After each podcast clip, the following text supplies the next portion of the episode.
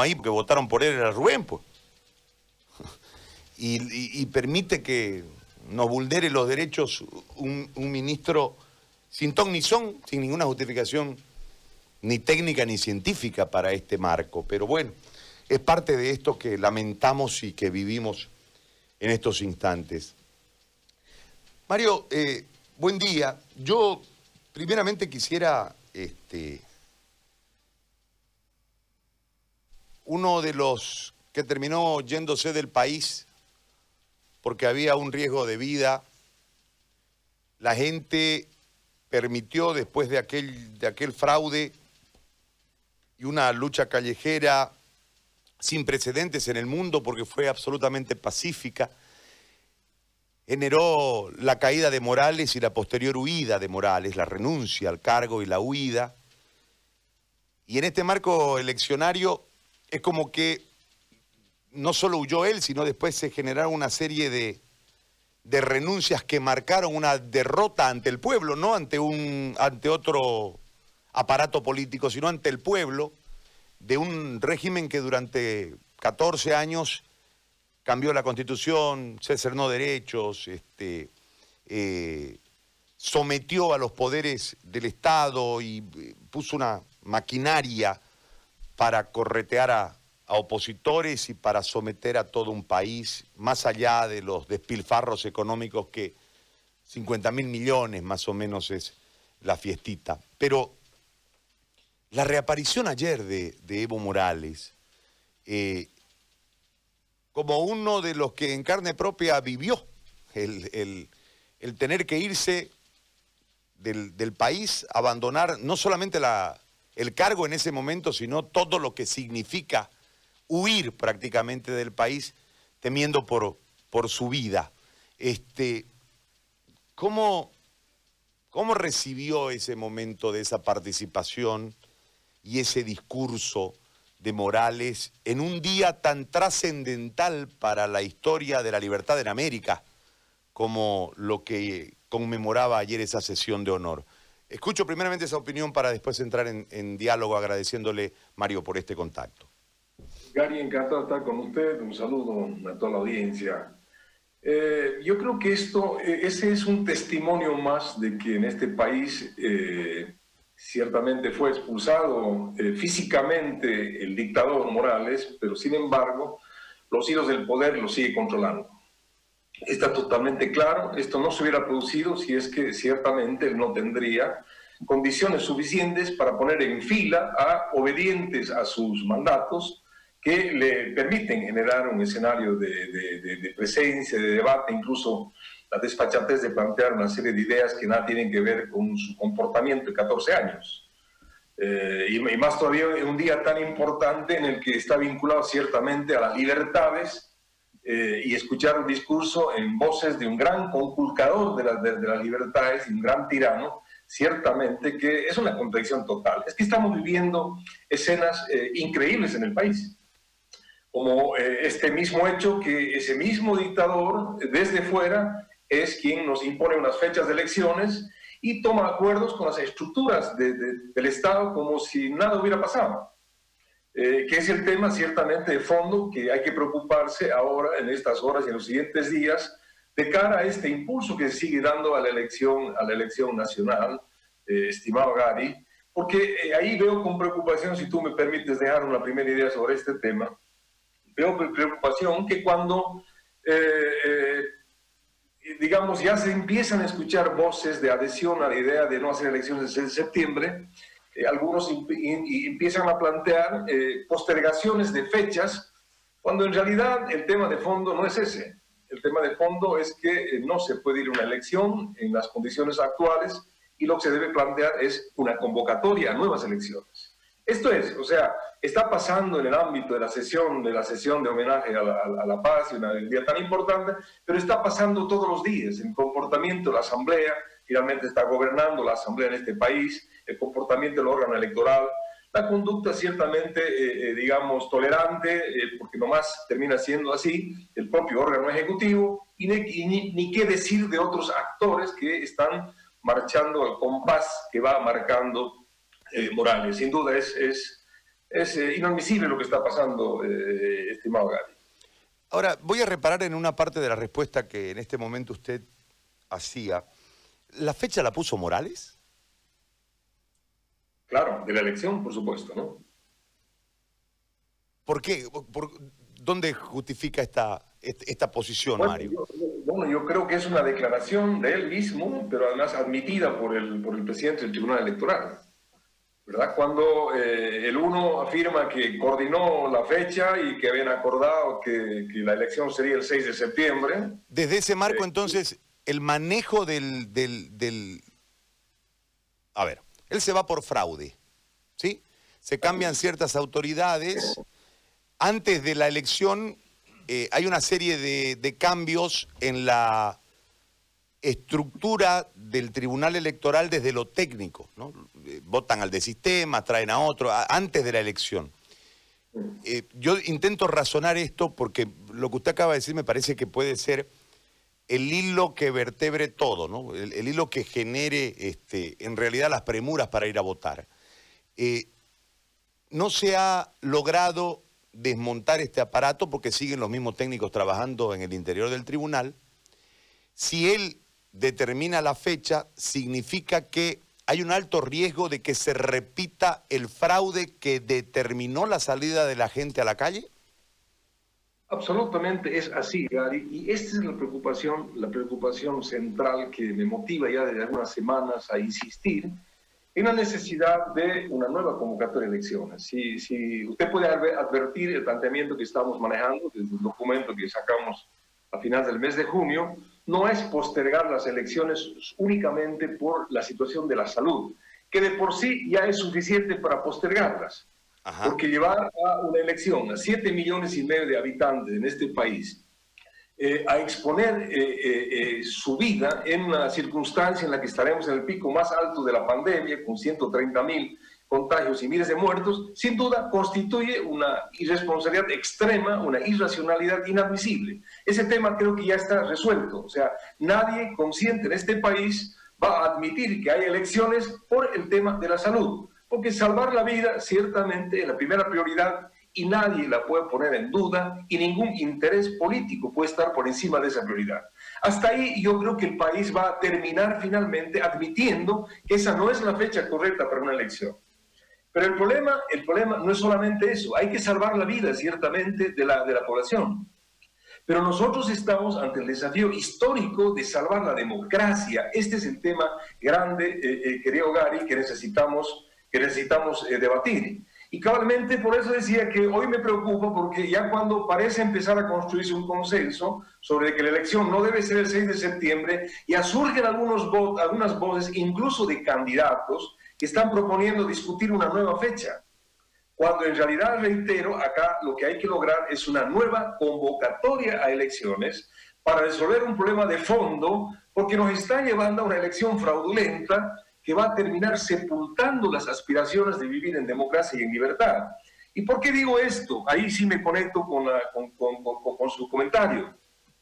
Porque ciertamente hay que recordar, la memoria parece que es extremadamente frágil en nuestro país, que en 21 días de octubre y noviembre de 2019 se produjo una auténtica revolución ciudadana, ¿verdad? El pueblo se rebeló contra un régimen que había sepultado la democracia y arrebatado las libertades, pero centralmente, y el elemento activador fue que se rebeló frente a un descomunal fraude electoral que eh, buscaba perpetuar al dictador Morales en el poder, lo que finalmente derivó en la expulsión del mismo eh, del país de, su cargo y en la anulación de las elecciones del 20 de octubre pasado, ¿verdad?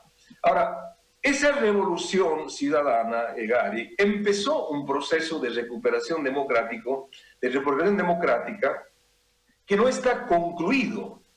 Eh, pero de pronto, de pronto, ciertamente, cuando estamos empezando este proceso y como nada hubiera pasado, aparece el autor del fraude, y de la gran tragedia nacional de los últimos 14 años, el dictador Morales, queriendo desviar el curso de la historia y llevarnos al pasado. Eh, ¿Por qué digo esto? Eh, eh, y nos quiere llevar al pasado justamente buscando, primero imponiendo unas elecciones apresuradas, con el mismo sistema electoral del fraude que había montado para la elección del 20 de octubre pasado y para permanecer 14 años en el poder, ¿verdad? Eh, y lo que está haciendo en este momento ciertamente es repetir el hecho con la complicidad del Tribunal Electoral y de algunos candidatos que van acompañando ingenuamente eh, una postura de esa naturaleza. Está claro que el MAS quiere elecciones rápidas porque necesita usar esa maquinaria del fraude que sigue intacta.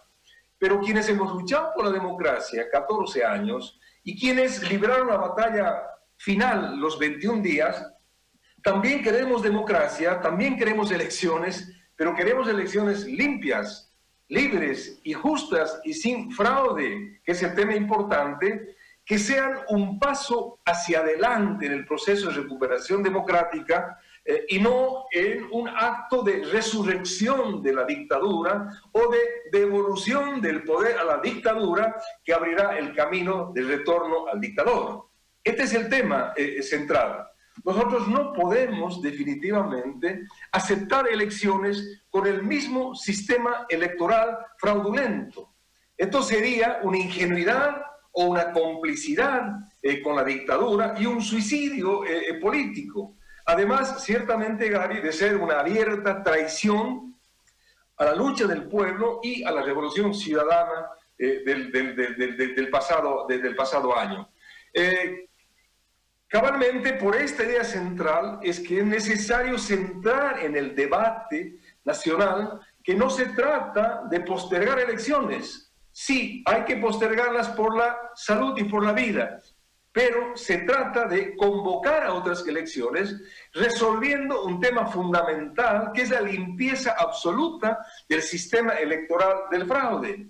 Por eso la propuesta debe ser eh, caminar en, ese, en, en esa vía y en tanto se marque la nueva fecha, eh, nosotros tenemos que lograr una auditoría absoluta y total del, padrón electoral nacional y en, el, el extranjero. Debemos lograr una corrección definitiva de las circunscripciones uninominales para evitar una sobrerepresentación, que es parte de las mañas para tomar el control del poder. Necesitamos eh, verificar si ese sistema eh, ese sistema informático que había sido manipulado desde dentro hoy nos ofrece garantías o no nos ofrece. Necesitamos verificar si el personal que actuaba como operador político del MAS a sueldo dentro del Tribunal Electoral sigue en las áreas estratégicas del Tribunal o no están, eh, porque de lo contrario estamos exactamente lo mismo. Necesitamos habilitar a todos los ciudadanos para que puedan votar y ser elegidos Necesitamos una observación internacional seria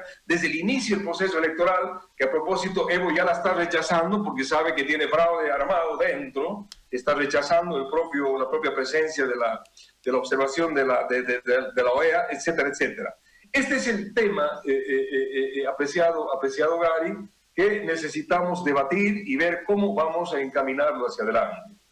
Ahora, yo creo que hay bastantes elementos en este momento y que la gente en realidad ha mostrado una indignación con la reaparición ayer de, Morales en un evento de, de, ese tipo, pero además creo que eh, está viendo peligrar lo que significó eh, esa lucha, porque lamentablemente el aparato político no ha respondido en la conexión con lo que la gente quería, que, que es en realidad la restitución democrática que obviamente va a, conllevar un proceso. Ahora, ¿cómo se logra lo que usted plantea que es absolutamente racional y me parece que tiene mucho fundamento en relación a los hechos de lo que está aconteciendo con eh, este tema de poner en riesgo históricamente eh, el país, el rumbo del país, el rumbo de las generaciones del país? Eh, ¿Cómo se logra?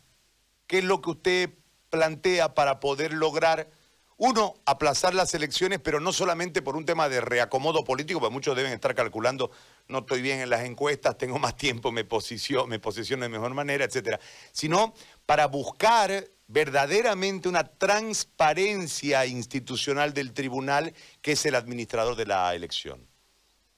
Aquí hay un, hay un problema de fondo que es necesario observar. ¿Cómo se logra? De manera natural, lo que debiera ocurrir en un Estado eh, plenamente democrático es que las instituciones del Estado, advertidas de este gran defecto, de este gran, este problema, este, actúen y lo resuelvan. Eh, de hecho, quiero eh, señalar que la ley que se dictó 1266, me parece, que se dictó el 24 de noviembre del año pasado, que es la ley que canceló las elecciones, eh, es la 1266, que canceló las elecciones eh, del 20 de octubre, dispone en su artículo 14, Gary, que las nuevas elecciones del año 2020 deben hacerse sobre un padrón absolutamente saneado.